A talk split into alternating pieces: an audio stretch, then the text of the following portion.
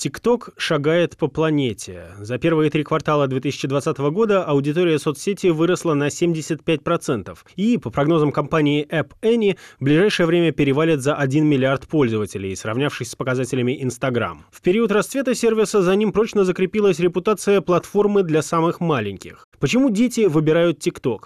Рассказывает москвичка Соня. Я не знаю, почему я его выбрала и почему он мне нравится. Ну, потому что там все более детское. Там интересно, что там много всего смешного, много разных рецептов выкладывают, много разной красоты выкладывают и много разной милоты выкладывают. Вот почему я подписываюсь. Соцсеть покоряет все новых и новых пользователей настолько быстро, что некоторые, как пишет Forbes, называют платформу цифровым кокаином. Особенно это беспокоит родителей, чьи дети посвящают ТикТок чуть ли не все свободное время. Среди опасений – потенциальное знакомство ребенка со взрослым контентом, впадение в зависимость от сервиса, который заточен на удержание внимания, и то, что дети начинают буквально жить ради лайков и подписчиков. И тревога обоснована, комментирует детский психолог, руководитель педиатрического отделения Международного института психосоматического здоровья Ирина Таранова. Дело в том, что вот в социальных сетях примером для подражания являются блогеры. То есть это взрослые люди, главной задачей которых является не какое-то нравственное развитие, информирование молодежи, взрослых детей, а именно популярность. Как правило, популярные вещи не какие-то глупые вещи, рискованные вещи. Это контент 18+, и так далее. То есть дети это видят, и это является для них примером для подражания, и дети пробуют делать то же самое. Что делать? Очень интересный вопрос. Запрещать? Я за то, чтобы не запрещать, а ограничивать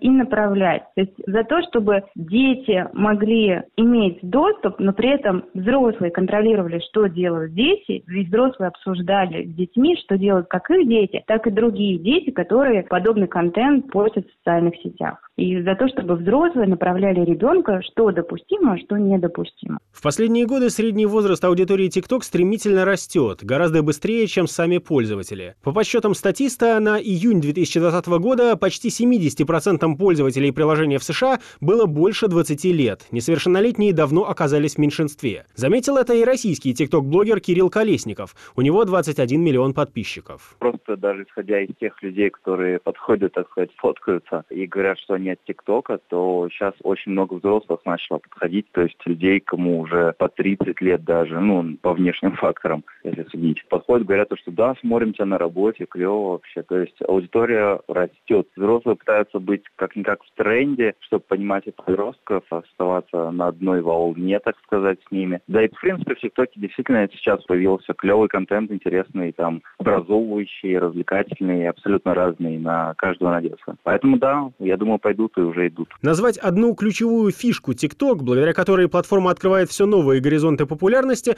довольно сложно. Дать однозначного ответа не удалось ни одному из наших собеседников. Быть может, это возможность участвовать в трендах, делая свою интерпретацию глобальной шутки или нового танца. Может быть, это доступ к популярной музыке для собственных видеотворений. А может, это полноэкранный режим с минималистичным интерфейсом, превращающий телефон в окно в чужую жизнь. Можно ли сравнить TikTok с другими платформами? Комментирует основатель дома блогеров Grand House Денис Казьминых. Сейчас можно сказать, что TikTok это примерно как 4 года назад Instagram. Я имею в виду по рекламным интеграциям. Конечно же, и аудитория через 2 года там подрастет. Уже выросла. Судя по последнему медиакиту от TikTok, аудитория сильно выросла. Соответственно, растет аудитория, также растут и приходит больше рекламодателей. И растут чеки, соответственно, в этой конкуренции, чеки на рекламу блогеров. Я думаю, что года через два она может вполне сравняться со стоимостью в Инстаграме. Сам TikTok по очевидным причинам предпочитает, чтобы рекламодатели приобретали размещение у самой платформы, а не напрямую у блогеров. При входе в приложение пользователя встречает реклама-заглушка, которую нельзя отключить первые несколько секунд. Дальше, когда человек листает автогенерируемую ленту из видео,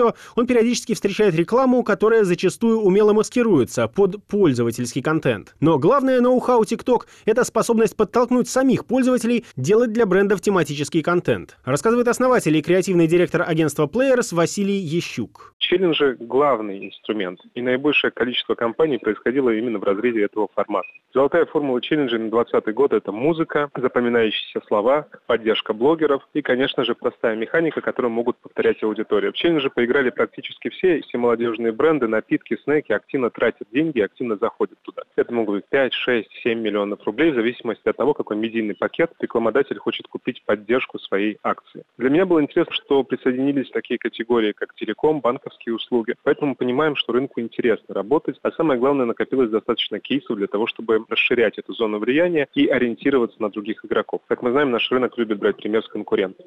Пока рост TikTok и не думает останавливаться. По данным статиста, в первом квартале 2020 года платформа более чем в полтора раза превысила свой предыдущий рекорд загрузок в маркетах приложений. Fast Company пишет, что по итогам года TikTok обогнал Facebook по числу загрузок на Android и iOS и конца этому победоносному наступлению пока не видно. Хотя, возможно, самая молодая аудитория уже готовится задать новый тренд, говорит восьмилетняя москвичка Саша. Я пользуюсь из таких сетей только ТикТоком или лайком. Но в ТикТоке я уже мало снимаю. Сейчас я больше снимаю в лайке. Просто в ТикТоке я что-то не понимаю. Например, эффект, как сделать, чтобы текст, который ты наносишь, он исчезал. А в лайке это очень просто. В российских СМИ растущую популярность TikTok нередко оценивают скептически. Лента.ру называет платформу местом для деградации и приводит комментарии пользователя. С такими приложениями через 20 лет некому будет запускать в космос корабли. С одной стороны, тревоги понятны. Для молодого поколения TikTok стал мессией нарциссизма и гедонизма.